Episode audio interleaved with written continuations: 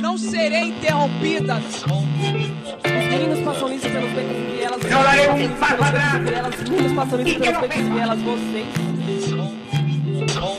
Oi, eu sou a Cris Paiva. Eu, a Paloma Morim, e essa é A Terceira Margem da História. Um podcast sobre cultura, arte, política e sociedade. Uma parceria com Ópera Mundi. Salve galera, começando mais um episódio do Terceira Margem da História, nosso episódio 14. E nesse episódio falaremos das cores da infância. Vamos convidar todos vocês para embarcarem nesse debate. Pois é, gente, hoje a gente vai falar de um tema super interessante que são as crianças, né? Aproveitando aí que o mês de outubro é o mês da criança, a gente aqui vai se debruçar sobre as diferentes infâncias e vamos falar aí um pouquinho da construção cultural e subjetiva das crianças. Isso, e para começar, eu acho que a gente podia partir um pouquinho da nossa própria infância, né, Cris? Então eu te pergunto o que é infância para você, como foi a sua infância, o que você enxerga quando você olha para o passado. Bom, Paulo, é... em relação à infância, eu acho que são as infâncias, que as infâncias são muito plurais.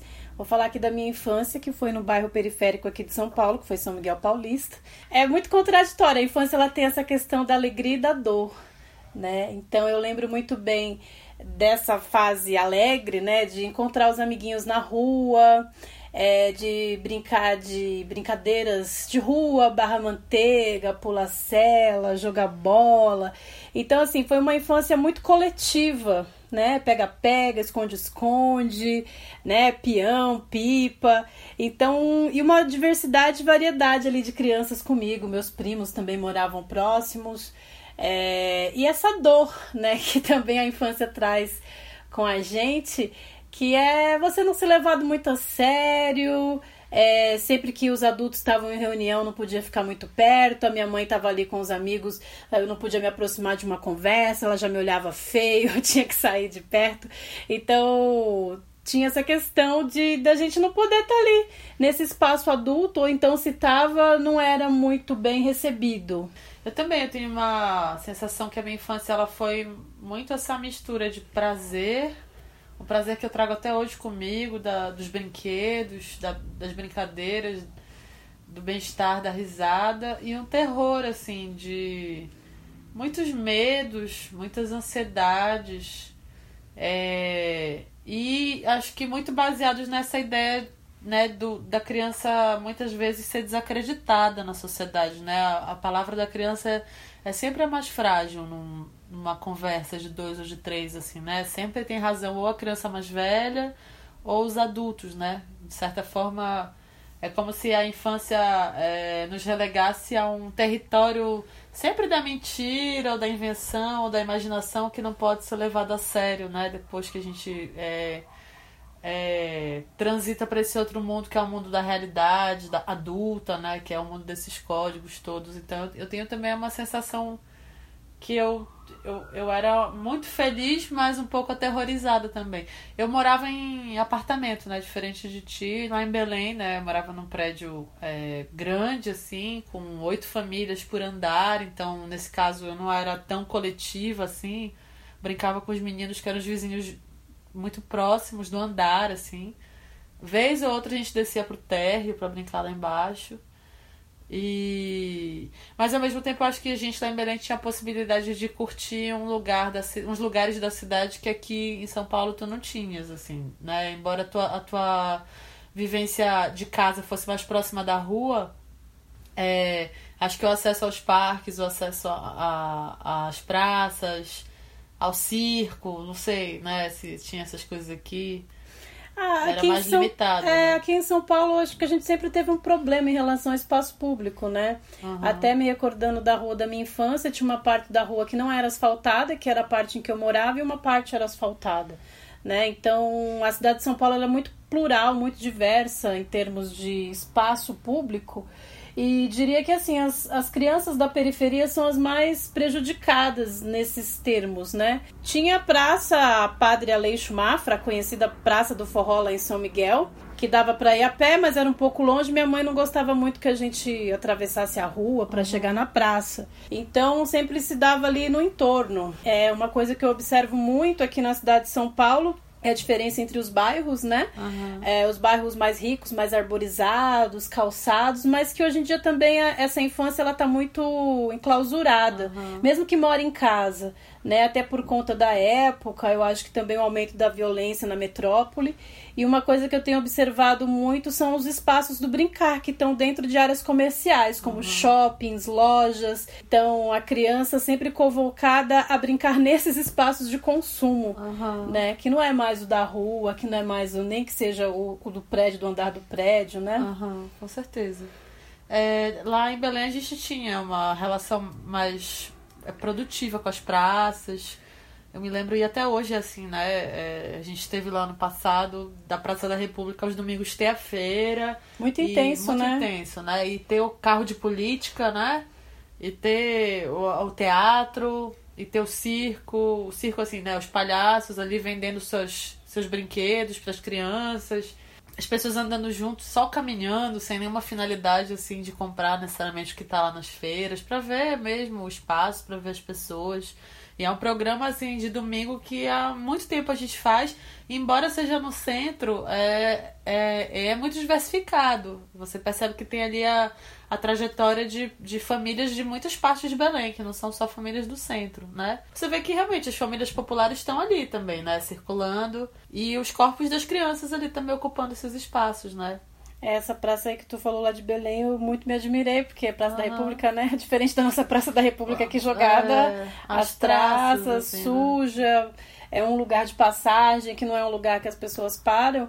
E agora, isso, a tua fala também me remete à questão que, assim, é... eu só fui conhecer o circo, eu tinha 10 anos uhum. de idade um tempo atrás, ainda nos bairros da periferia, ainda tinham esses parques que temporariamente iam para o bairro, sabe? Uhum. Se instalavam, ficavam um tempo e depois iam embora. E acho que essa cultura de shopping e também desses grandes parques, né?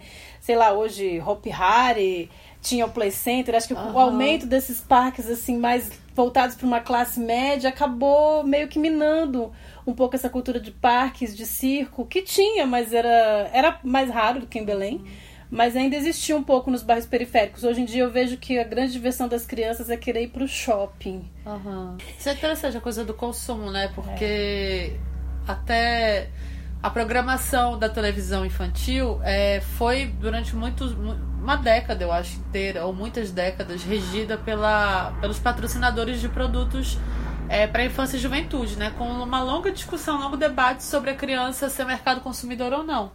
E por incrível que pareça, Maurício de Souza, né, que é um cara que a gente, de, enfim, no primeiro golpe de vista acha que é um defensor da, dos direitos da criança, direitos humanos, né, infantis, ele defendia que a criança tinha que ter direito a ser consumidora, que é uma outra forma de pensar o sujeito criança, né, como mercado consumidor. Não à toa o Parque da Mônica ficava num shopping, num shopping aqui da cidade é, de São Paulo, né? Total, né? né? Total, nem tinha pensado nisso. Mas essas programações elas começam a desaparecer da grade matinal depois que cai por terra e se regula regulamenta que não pode mais haver é, publicidade infantil, né? Que até tem a história lá de Belém do cara que vende bolas lá no, no comércio, bolas coloridas, é, é, um cara que se veste de palhaço e ele cantava assim, né? Pra, Chora que teu pai compra! Ele fazia uma, um chamado pra criança entender que, qual é a estratégia que ela tinha que usar pro pai comprar é, aquele material, né? E é, é uma lógica, claro, ali é, que acontece no, de maneira bonita, até do ponto de vista artesanal, do cara lá com a voz dele, mas o batom fez isso também, né? O compre batom, compre batom. E produzindo esse desejo na criança, um desejo de consumo mesmo, né? E aí a programação infantil também estava associada a isso, né? Que é essa lógica de que o que é feito para criança é, não tem finalidade pedagógica, mas tem que ter uma finalidade de mercado, assim, uma finalidade que é é, transformá-la no ser que deseja essas ofertas, enfim. É, não que tudo tem que ter uma finalidade pedagógica. Não, né? claro que não. O brincar é, tem que ser Pelo brincar, né? Sim, sim, sim. Porque eu acho que também tem um lado do mercado que todo brinquedo tem que ser um brinquedo educativo, É. que a brincadeira ela não pode ser lúdica. Tanto é que eu acho que as escolas se apropriaram também desse brincar pedagógico, que eu acho um Isso. porre. Aham, é. Didatizado. A criança tem que também ter o espaço dela pra, pra criar. Aham. Não, com certeza. Mas tu entendeste o que é o Entendi, que, entendi. que ponto, né? É, no sentido assim.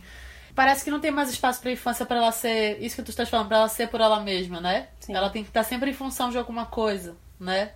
Então. é, por exemplo, isso que tu falas dos shoppings, né? As crianças hoje têm vontade de brincar no shopping. Os espaços de recreação são espaços de shopping, são espaços dentro de galerias, espaços De em consumo, né? é, em lugares que elas têm que gastar dinheiro pra poder ser reconhecidas como é, sujeitos, É, né? e mesmo a propaganda do cara de Belém vendendo a bola, eu vejo como muito diferente dessa mediação para vender pela televisão, Uhum, pela claro. tela, né? Uhum. Então, porque a propaganda ela é feita com o intuito é, claro também para vender, mas foi algo pensado ali, estudado, passar em tal horário, né? É, é muito. É uma escala industrial. As é uma outra- cores, é, tudo é, isso são uma outra ênfase, né? Isso. Do que um cara pintado de palhaço falando pra você chorar no que é até, na verdade, um certo espetáculo, né? Aham, Ele é. passando ali, convocando as crianças a tomarem alguma atitude em relação à Isso. venda, É né? incrível, né? É, mas aí, pra além dessa questão política e da dor, tem outro lado da infância que eu acho que é o lado bonito, que é da molecagem, assim, né? É, das brincadeiras infantis, das sacanagens, de, enfim, matar a aula, é, subverter, né? Então, enfim, até nesse sentido da molecagem, da risada, tem um vídeo que tá rolando aí que eu acho muito engraçado. E, e aí tô até cantando a música que ficou na minha cabeça, que é de umas menininhas que estão cantando numa igreja. E é uma live, eu acho. E elas estão num púlpito e tem um homem olhando pra elas. Todo mundo, quem não vai cantar tá de máscara. E aí a- menina começa a desafinar. Elas devem ter uns 10, 12 anos no máximo, né? Aí uma, a menina primeiro começa a desafinar, aí a outra já olha pra ela. Aí. Aí a outra, aí desafina de novo, aí na outra, na hora que a outra vai fazer a segunda voz, cai o- a estrutura do microfone. E aí elas começam a rir, que é aquela situação que você tá rindo e você fala, eu não vou cons- conseguir, eu não vou conseguir continuar com isso. E o cara parece um pastor ali super sério olhando elas. É, né? ele, tá, ele parece que ele olha meio decepcionado pra elas, assim, de elas estarem fazendo uma merda atrás da rua.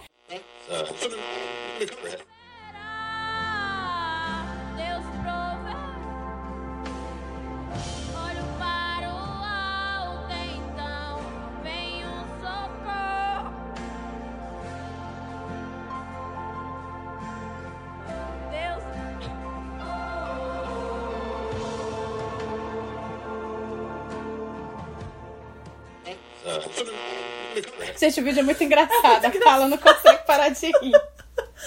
Mas o que eu acho engraçado é que o que me interessa desse vídeo, além de rir muito com ele, é que elas, elas riem e aí tem uma certa doçura, uma certa leveza nisso que elas não. Parece que elas ainda estão num degrauzinho anterior da adolescência quando você começa a se censurar e começa, sabe? É, elas ainda riem e falam, a gente tem que parar de cantar e elas deixam, param de cantar e o negócio fica rolando sozinho, só o backing vocal lá, o play lá do.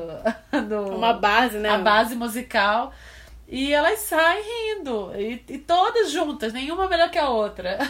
ombro a ombro, elas saem rindo juntas. E isso eu acho, eu acho bonito e eu acho que isso me interessa pensando um pouco na infância, que é justamente ainda esse degrau em que você não tá, é, digamos assim, tesourado, é, delimitado por aquelas regras é, da vida adulta ou da vida pré-adulta, sabe? Quando começa a dizer pra você que seu comportamento tem que mudar, que você tem que amadurecer, que você. Que é justo quando a infância, digamos assim, quando a infância acaba, assim, né? Quando foi que a infância acabou pra ti? Ah, Você essa é essa dimensão? Qual foi o último dia, né? Tem um dia que a gente para de fazer as coisas como criança e a gente só, só vai saber que ele foi o último um tempo depois, né? Qual Nossa, foi o teu último eu dia? agora me recordei de dois episódios, Uhum. né? Um, esse quando a infância acaba, eu lembro que eu devia ter uns 12 anos. Eu queria ver um programa na televisão e minha tia falou assim: "Não, ai, tira disso daí, você não é mais criança pra ver isso, né?" Eu fiquei muito consternada, porque até então na escola falavam que eu era criança. falavam que eu era criança e eu gostava muito de desenho, enfim. E minha tia queria ver um outro especial, especial de Natal desses da Xuxa, e eu não queria, né? Queria ver um negócio de desenho. Enfim, mas é, é muito tênue essa coisa da, da infância e, e que momento, porque eu acho que para cada um tem um tempo, né?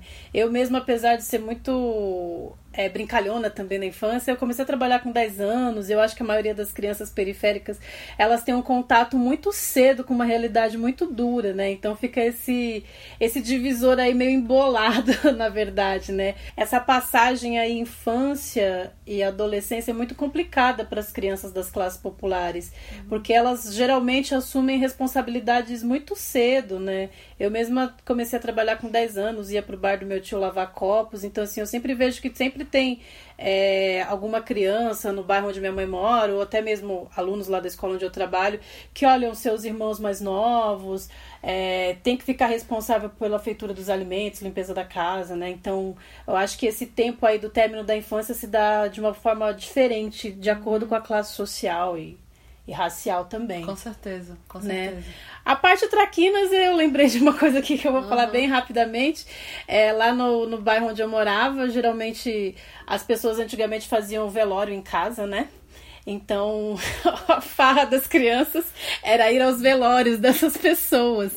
E aí a minha irmã apostava junto com uma amiguinha quem tinha coragem de tocar um morto, gente. Isso era uma traquinagem de criança. Uhum. E aí a gente se divertia muito. Aí a minha irmã ia lá, tocava no nariz. Aí a minha amiga ia lá, pegava na perna. Aí todo mundo ficava, gente, de onde saíram essas crianças? Era uma coisa muito sem no limites, assim, né? E aí tinha uma vizinha que jogava água na gente.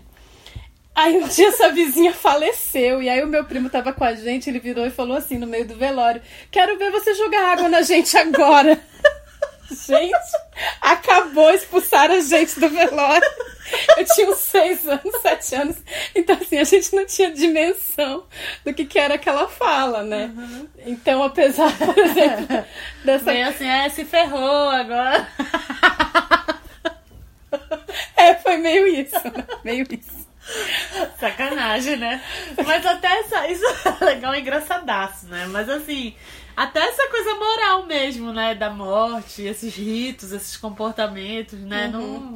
E hoje em dia, o que, que se faz? Costuma se isolar a criança desse ritual, que é horrível, né? Não vou dizer que não. Perder um ente querido é uma das coisas mais dolorosas. Aham. Ainda mais nesse estágio aí da pandemia. Isso, claro. né? Mas é, a criança é totalmente blindada em relação a esse afeto, né? E, e às vezes a criança ela pode, inclusive, até ver uma graça ali, que eu não sei qual que é, que eu não consigo dizer Aham. hoje como adulta qual que era essa graça, que, o que, que a gente via graça nisso, mas era um desafio, né? A gente Sim. fazia desafio entre a gente.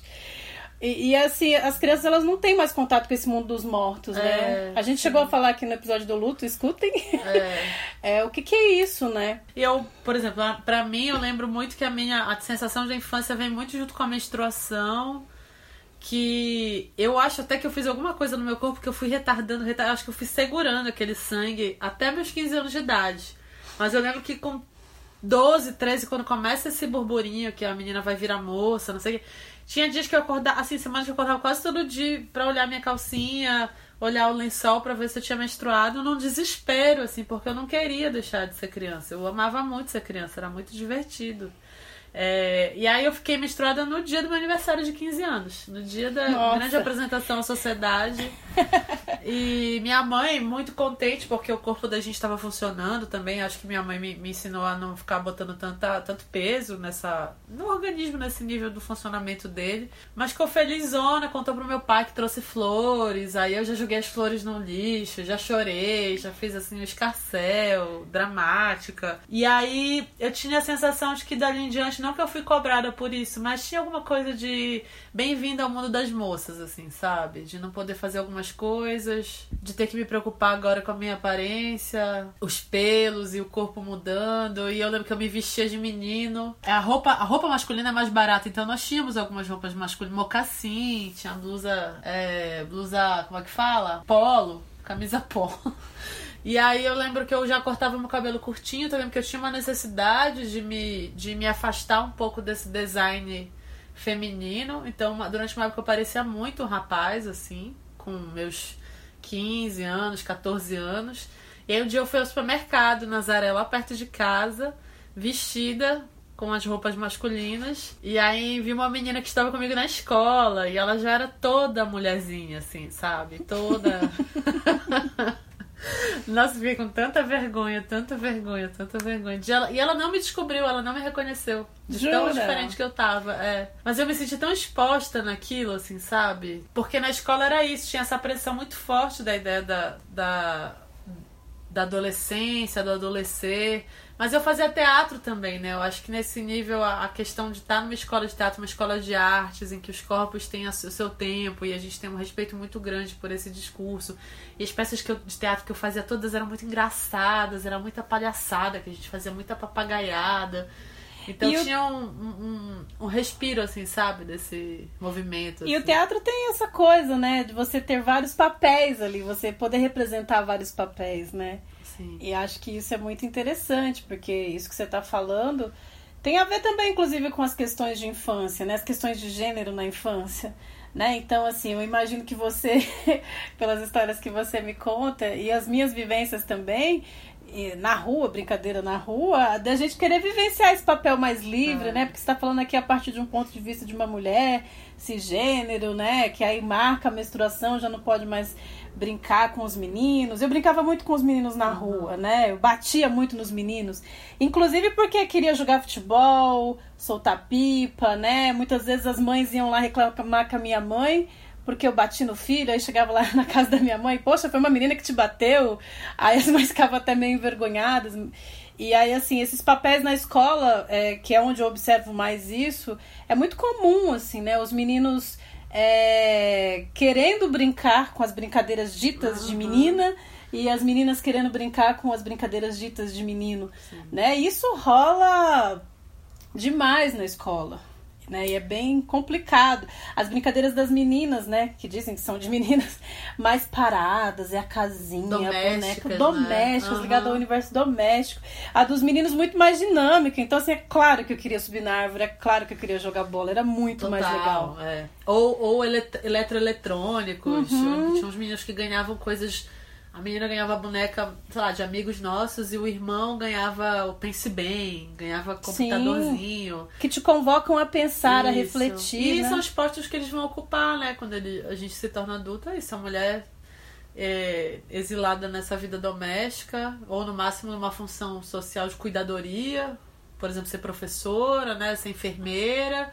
E os homens é, ocupando esses postos que são associados à ciência, no lugar mais alto, né, no pico das profissões. E quando as mulheres alcançam esses postos tidos como postos de poder, tendo, infelizmente, ter que duplicar e triplicar a sua jornada de trabalho, né? Porque os afazeres domésticos, infelizmente ainda, até passando fantástico aí as brigas conjugais dos casais por conta de tarefas domésticas, né?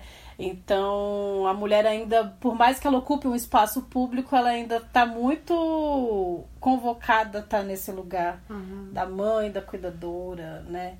Sim. Enfim.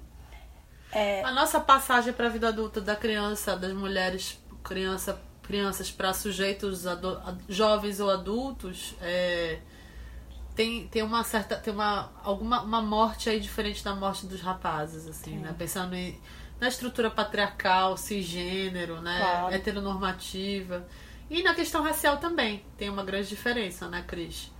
É, você na sua infância negra, periférica, é, que diferenças você conseguia perceber em relação a crianças brancas, em relação a uma representatividade na televisão, por exemplo? Ah, na televisão, zero, né, Paulo? Anos 80 era bem difícil encontrar representações negras.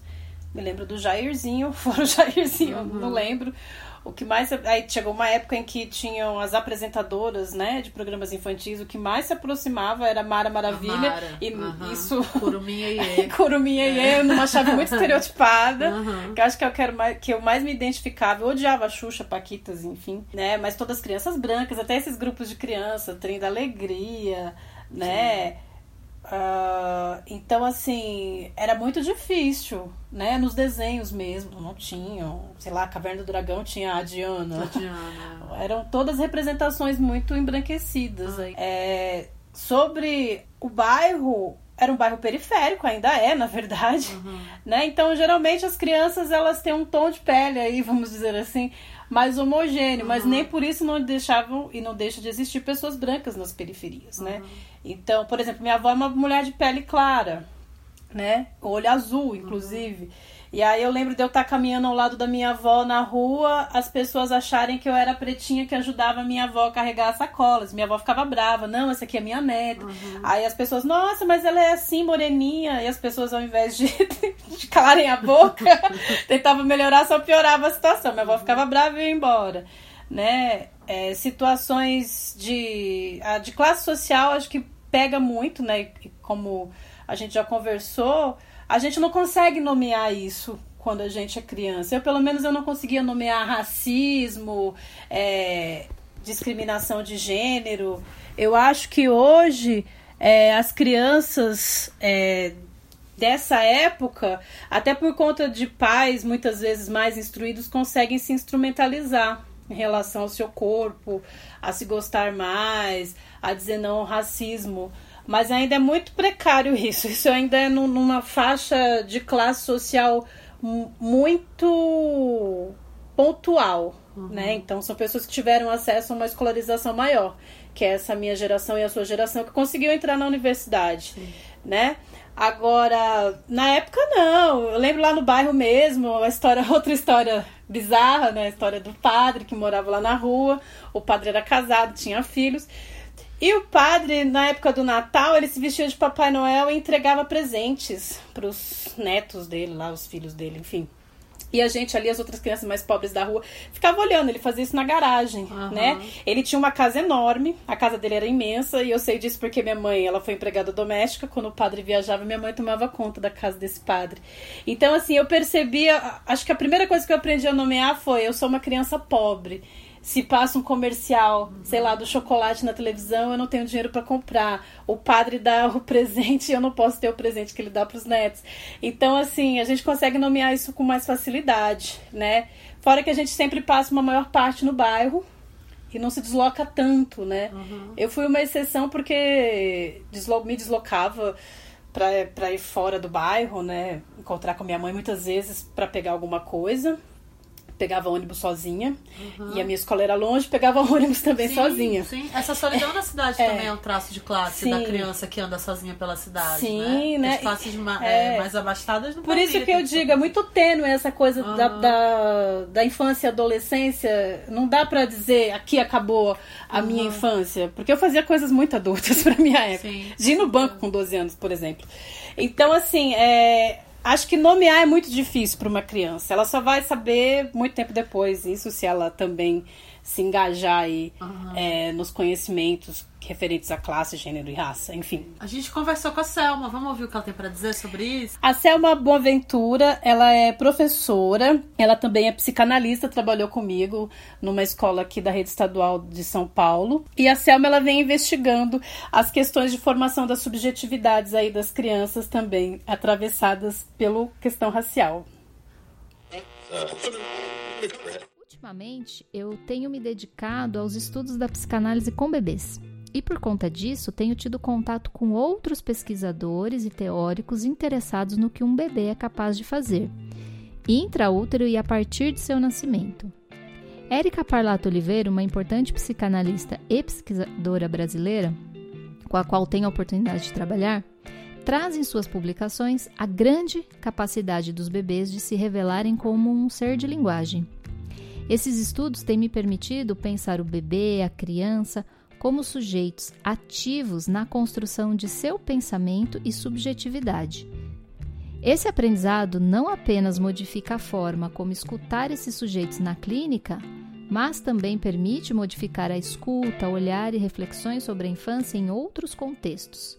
Por isso, gostaria de compartilhar uma experiência que tive em uma escola de educação infantil com crianças de 5 anos. Foi um dos meus primeiros contatos com essas crianças quando lhes contei uma história. E após a história, sugeri que fizessem um desenho. No momento de colorir, percebi que disputavam para usar um lápis cor-de-rosa, que elas denominavam como lápis cor de pele. Como na escola os materiais eram de uso compartilhado e não havia muito daquele lápis, as crianças que queriam usar tinham que esperar sua vez. De início, não problematizei que lápis cor de pele não existe, porque para aquelas crianças existia sim era aquele lápis rosa. Apenas sugeri que usassem outra cor para ver como lidavam com essa sugestão. E elas escolheram esperar para usar o lápis que para elas melhor representava a cor da pele, a ter que escolher outra cor. Eu já ouvi relatos muito parecidos como esse, vindos de outros lugares do Brasil. Muitos de nós aqui sabemos que nessa cena as questões do racismo estrutural estão presentes. E a pele se apresenta como esse elemento super complexo dentro dessa estrutura que chegam para a criança através dos discursos culturais, sociais. As crianças que são racializadas desde muito cedo já sentem e sabem disso. E os efeitos na subjetividade e na construção do pensamento das crianças que não se identificam com o lápis rosa, porque se não traz a cor da sua pele, não representa a sua história, nem a história de seu povo e de seus ancestrais, lidará com essa informação vinda da cultura de que lápis para colorir a pele é o rosa de uma forma distinta de outra criança. A intervenção que propus nos dias seguintes tiveram a intenção de problematizar por que o lápis cor de pele era o rosa. Será que poderíamos colorir com outras cores? Através de músicas, histórias, rodas de conversa, brincadeiras, enfim, outras estratégias, fomos abordando essa temática. Houve criança que continuou chamando de cor de pele o lápis rosa, outros começaram a usar outras cores, outros começaram a colorir os corpos humanos de várias cores ao mesmo tempo, e tinha criança que não coloria, porque ficava na dúvida. E com certeza devem ter tido mais efeitos que eu não fiquei sabendo. Me lembro de ter presenciado o diálogo entre duas garotinhas na hora do parque que brincavam na gangorra. Equilibradas no brinquedo, subindo e descendo, alternando suas per perspectivas ou ponto de vista, conversavam, se escutavam, se olhavam, se entreolhavam. Até que uma delas disse: Nossa, você é rosa! E a outra: E você é marrom. Eis que a garotinha, chamada de marrom, se mostra reflexiva, segura-se na gangorra com apenas uma das mãos e com a outra bate orgulhosamente em seu próprio braço e diz: Marrom? Eu não sou marrom, não, minha filha. Isso aqui é negra. Vivendo, brincando, se relacionando, experimentando as possibilidades de seu corpo e vendo como o outro também faz todas essas coisas, cada criança, cada sujeito, desde a infância, lê, interpreta e elabora aquilo que vive. Constrói seus pensamentos, sua subjetividade através da sua relação com o seu entorno, com o outro, com a cultura. É interessante isso, né, que a Selma coloca no sentido da associação imediata do rosa à ideia de pele, né? Que aí, claro, tem a ver com a ideia de uma é, questão étnico-racial branca caucasiana, né? E me chama a atenção algumas crianças dessa leva da experimentação, né? Optarem por esperar ao invés de experimentarem outras cores possíveis para o desenho, né? Então isso é muito forte, assim, esse esse, esse procedimento de tentar conscientizar as crianças sobre a sua autoestima, sobre a, a sua visão de si, ou a visão da, da diferença racial que existe no Brasil, por exemplo, né? É muito. É um trabalho assim esgotante, né? É, tanto que, embora já se tenha estudado bastante acerca da formação das subjetividades das crianças, aí como a Selma colocou, a psicanálise, enfim, eu acho que de uns tempos para cá tem se pensado mais esse campo da psicologia ligado à questão racial, uhum. questão de classe e de gênero também, né? E pensando aqui, é, é uma luta constante, né? Então não adianta só eu lá, enquanto professora, é, educar aquela criança se quando ela chega em casa ela tem outras referências, se a mídia lhe dá outras referências, né? São sempre intervenções muito pontuais, ou é da professora que tem uma consciência, às vezes nem a escola tem uma política uhum. pública em relação a isso, por, aliás, um projeto pedagógico, uhum. e também não tem políticas públicas, né? Por exemplo, Sim. da televisão, é, dos canais aí de youtubers.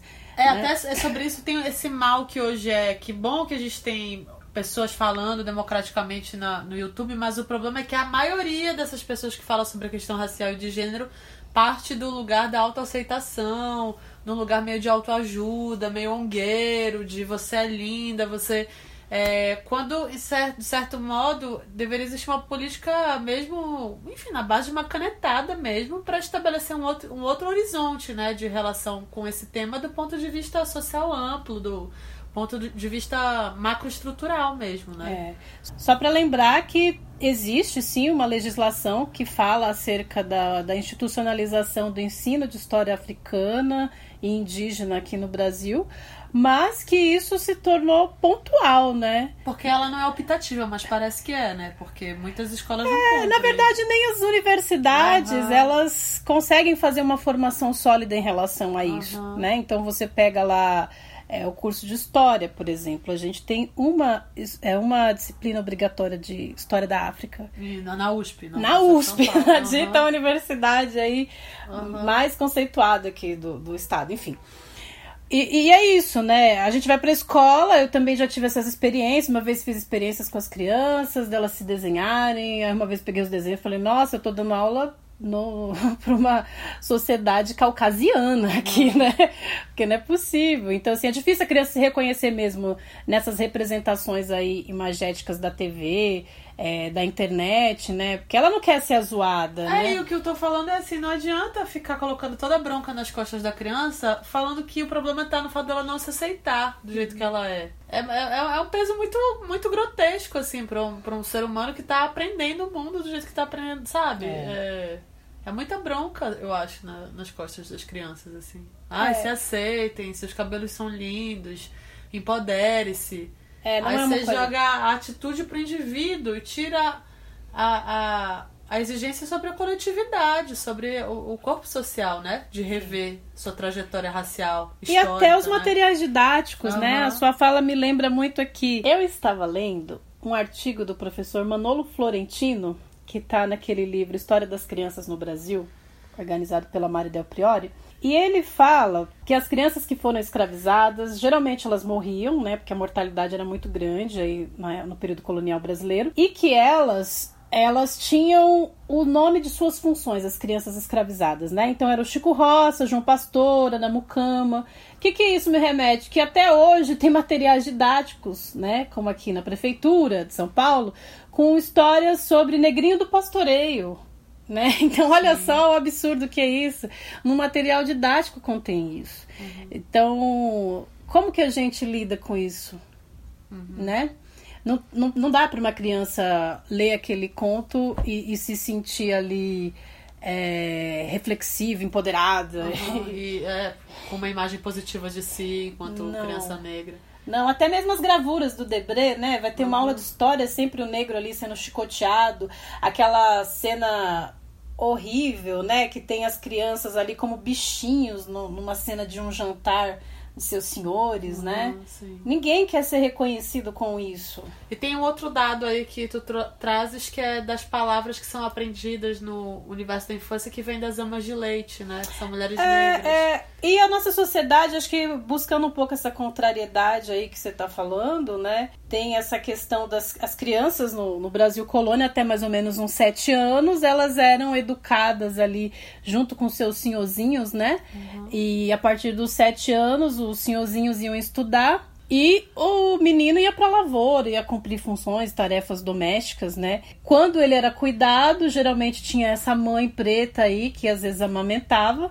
Essa mãe preta, quando surgem essas medidas higienistas, vão ser proibidas de amamentarem, mas que também trouxe todo um repertório, um vocabulário aí também de carinho para essas crianças brancas que elas não podiam nem dar para os seus filhos.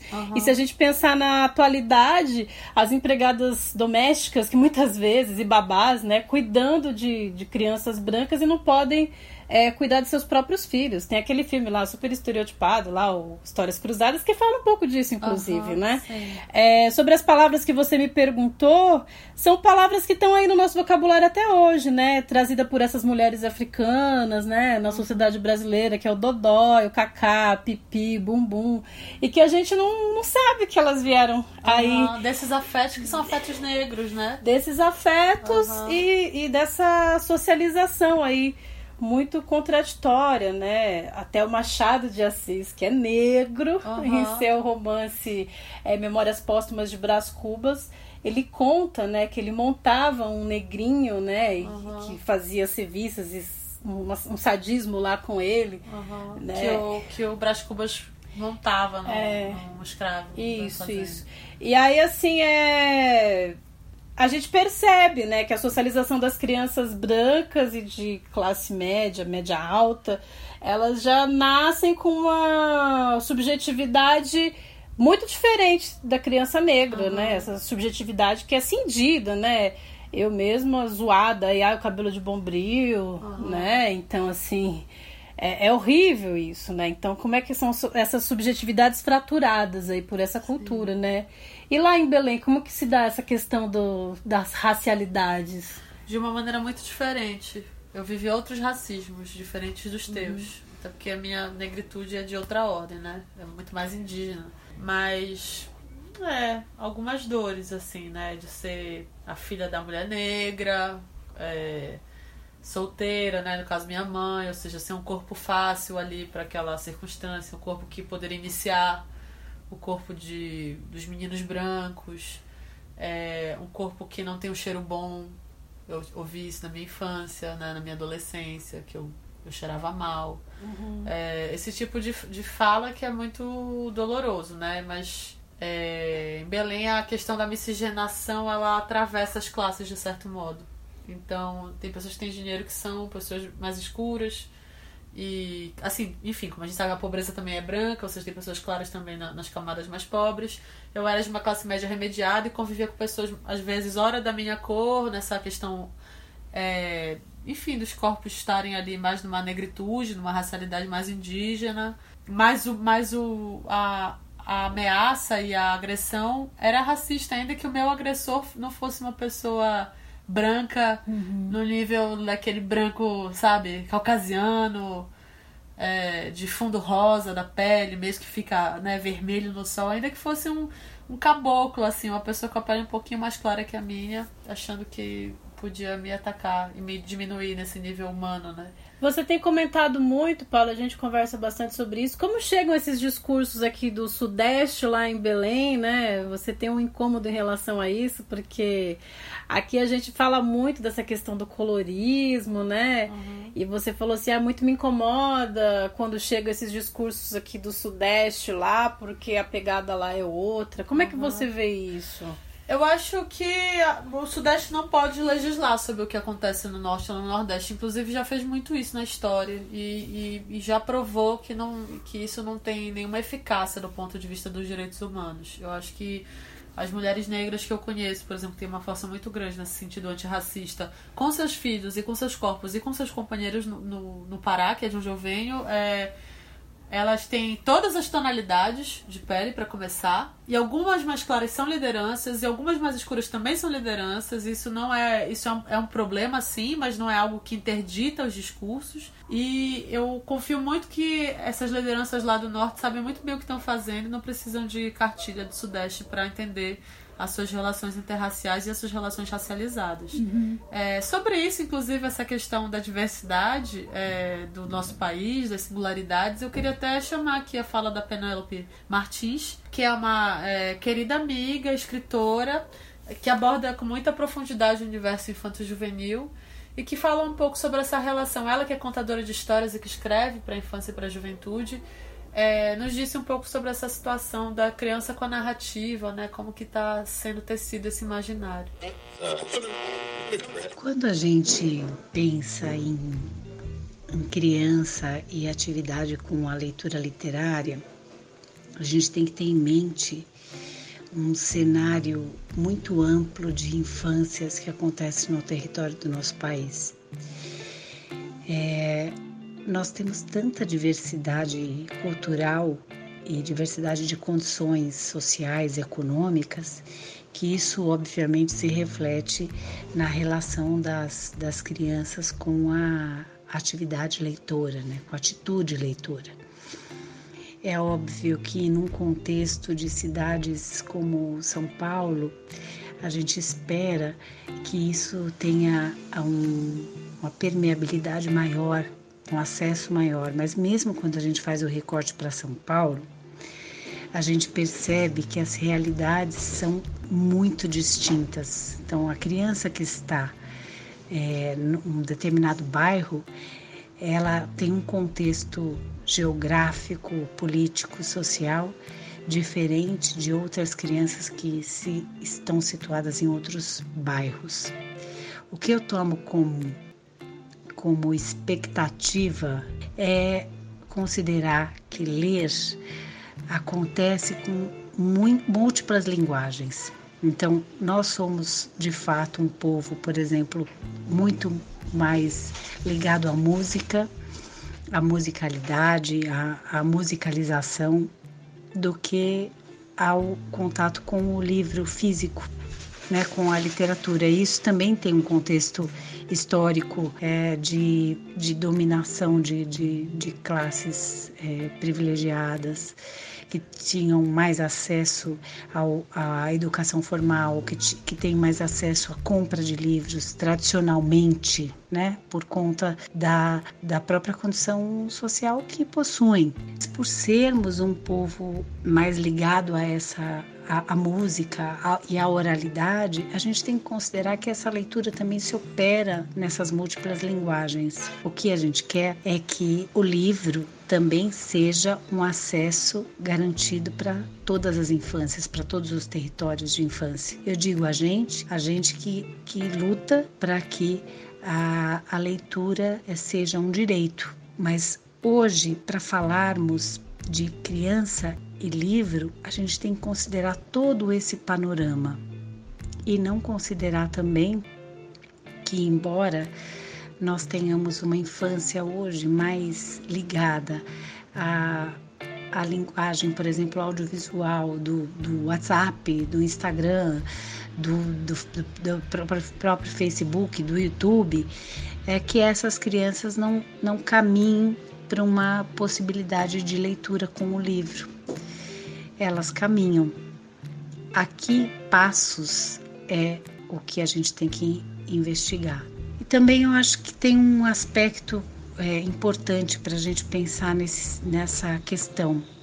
É o que nós desejamos é, que a, as crianças façam com essa leitura.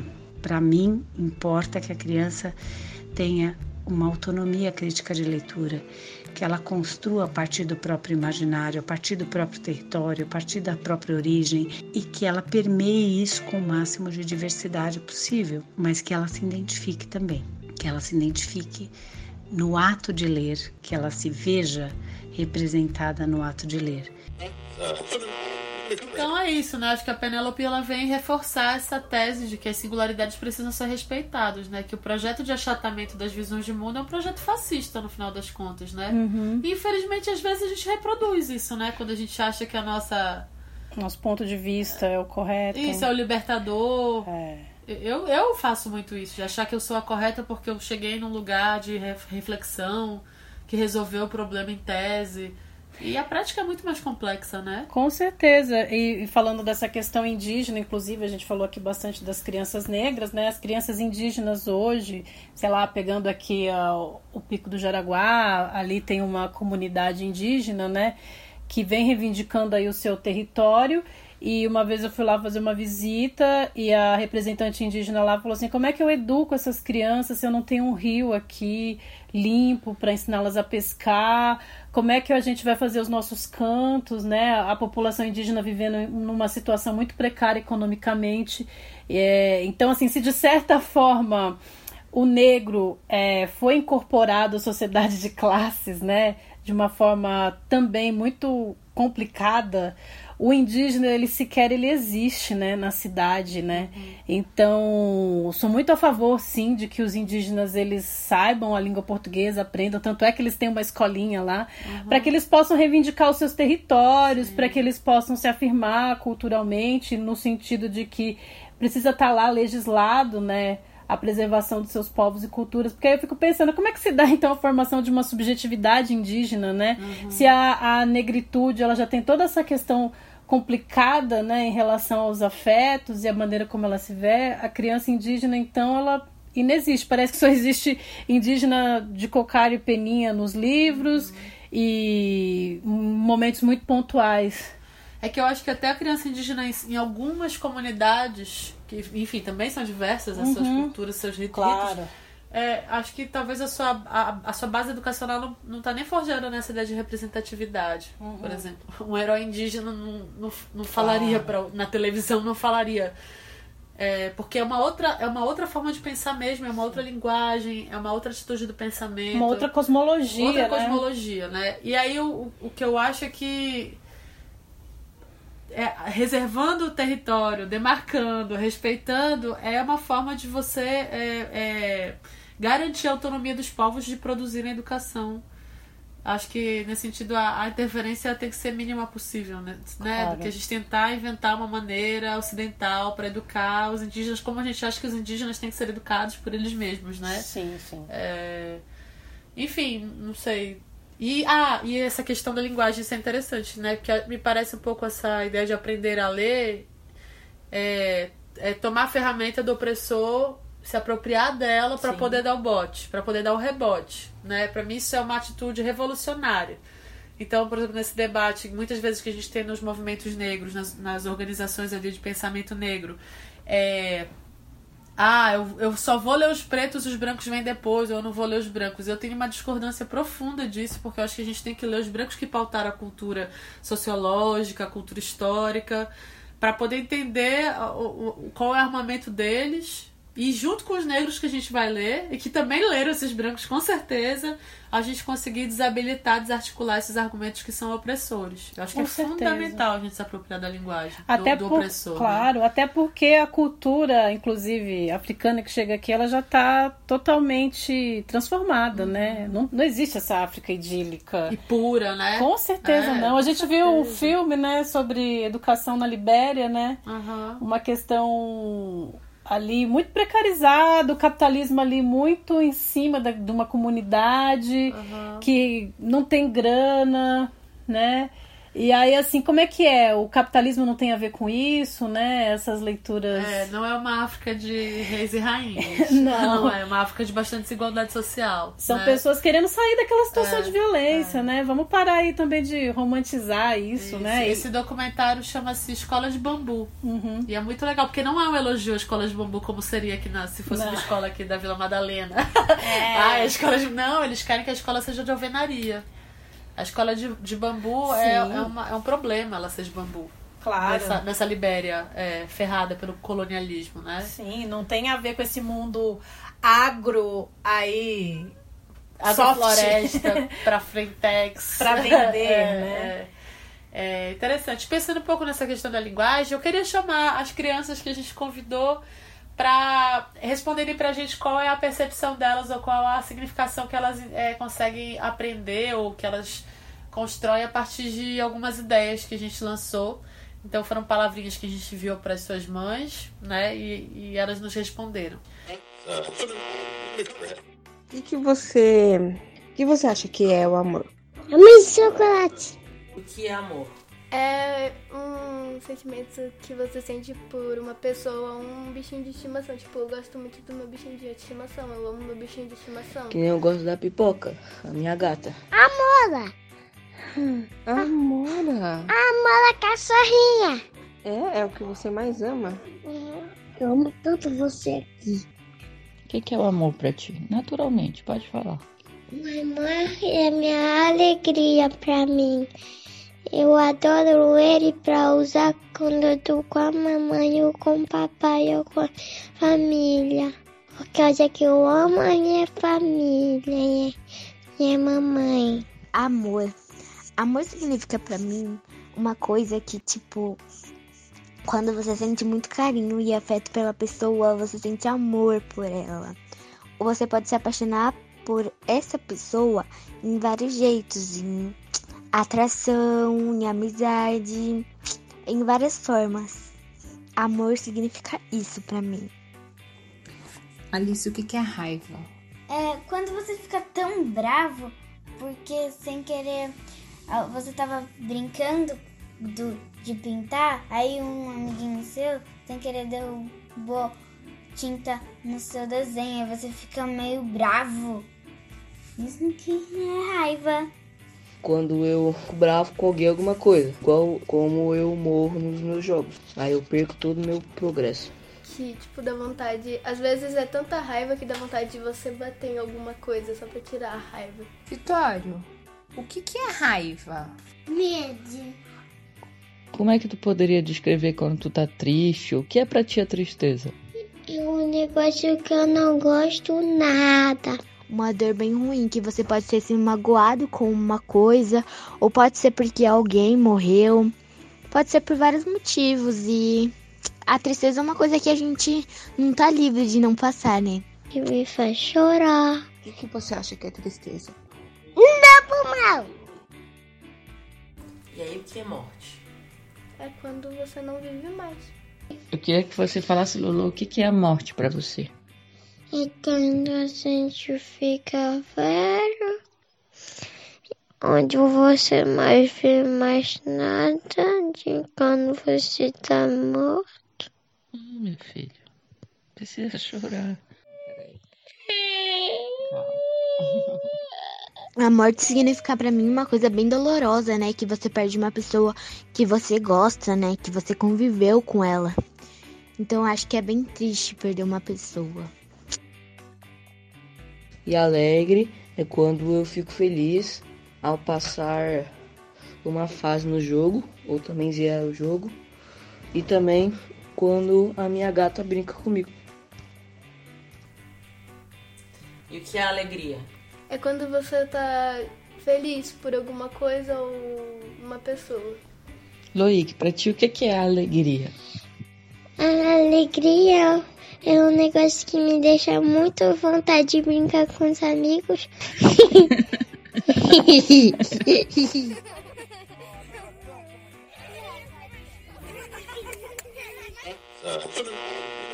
Então tá aí a fala delas. São fofas, né? Muito fofas, né? O a Alice, o Vitório, o Benjamin. A Aisha, a Rosa, o Loic, o Horus e a Dara. Agradecer muito. Muito, bonitinho, Muito né? lindo, né? Eu adorei a fala da Alice falando que é raiva, né? Quando você tá ali fazendo um desenho brincando, alguém pega e joga tinta no seu desenho. É, muito Né? concreto. Né? Muito concreto e também, claro, né? A gente também, enquanto adulto, se alguém vier derramar tinta no meu desenho, eu vou ficar com raiva, né? E, e vem em que medida também, não é porque a criança ela é menor que ela não deixa de ter uma elaboração é, mais Afe- profunda, é, né? afetiva, simbólica. O Sim. Loic que fica Sim. tomado pela ideia da morte e chora. Uhum. É, ou o Horus que aproveita a ideia do amor para se declarar pra mãe. Né? Sim, com certeza. Eles o Benjamin, sentem, é, né, o palavras. Benjamin fala do videogame, né? Mas a gente Uhum. também tá nessa sociedade competitiva, né? Não à toa ele menciona o Uhum. videogame aí em relação a- às questões que ele coloca aí da alegria, né? Aham. Enfim. Sim, muito obrigada. E obrigada às mães também. A Darinha, a Luca, a Clarice e a Thaís. A Fabiane e a Patrícia. Obrigada pela participação. Total. Amigonas aí. E vamos lá na nossa finalizando o nosso programa especial para as crianças. Eu queria fazer aqui antes uma nota dizendo que a CPTM está recebendo em São Paulo em 17 estações, ou seja, nas estações centrais, é, é, doações de brinquedos para o Dia das Crianças. Então, ali nessas estações, até dia 5 de outubro, você pode levar é, brinquedos, enfim, fazer sua, sua participação ali para a distribuição no Dia das Crianças desses presentes, né? Isso aí, Paulo. Bom, o tema infância ele não se esgota, né? Uhum. E Como indicação, eu quero deixar aqui o filme chamado Pelo Malo. Ele é de 2014, é um filme venezuelano, da diretora Mariana Rondon. Né? É um filme muito intrigante porque vai falar de um menino aí que mora também num condomínio popular. Né? A mãe dele, digamos, aqui no Brasil, com um tom de pele branco, Uhum. e o menino negro. E ele quer alisar o seu cabelo. Só que aí o alisar o cabelo dele tem a ver com as questões raciais e de gênero que envolvem a história, né? É um filme que é uma porrada, né? É um grande Impactante. filme, impactante. É, eu vou também indicar um material latino-americano aí, do argentino Quino, né, desenhista. A Mafalda, né, as tirinhas da Mafalda, tem um compilado dela chamado Toda Mafalda. Foi um presente que eu ganhei quando eu era criança, no Dia das Crianças, quando eu tinha uns 10 anos. E o que eu acho bonito da Mafalda como personagem, que diferente de outras é, figuras aí dos quadrinhos, então, que a gente está habituado a ler, né, de revistinha e tal, para criança e, e jovens adolescentes ou pré-adolescentes, é que ela, em alguma medida, cresce junto com você. Ainda que ela não deixe de ser aquela garotinha de seis anos, cabeludinha ali, gordinha, é, algumas piadas dela é, fazem, passam a fazer um sentido diferente quando é, você cresce e relê aquilo, e aí você percebe o fundo político daquilo, um outro contexto ali no, no subtexto que está dado, uma entrelinha. Então, a Mafaldinha, ela, ela, quando você tem seis anos, ela tem seis anos com você, e aí quando você tá também com 60 anos, a Mafaldinha tá é, com 60 anos com você. Isso é genial e é lindo. Porque você também é uma mafaldinha, né, Paloma? A menininha perguntadeira, questionadora, uma moradinha. Só fico honrada de você falar que eu sou uma Mafaldinha. Bom, gente, não deixe de nos inscrever nas nossas redes sociais, Instagram, Terceira Margem da História. Segue lá a gente e olha as nossas publicações. Isso, e-mail terceira margem da história, arroba gmail.com e o Twitter terceira margem 2. Isso aí, gente. Então, até o nosso próximo programa. Um beijão a todos e até mais. Até mais, a gente termina o programa aqui com Oito anos na voz de Adriana Calcanhoto, composição de Paula Toller. Até mais, gente. Obrigada. Um beijo!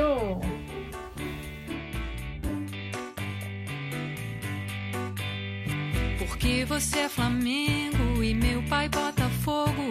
O que significa impávido colosso? Porque os ossos doem enquanto a gente dorme. Porque os dentes caem por onde os filhos saem.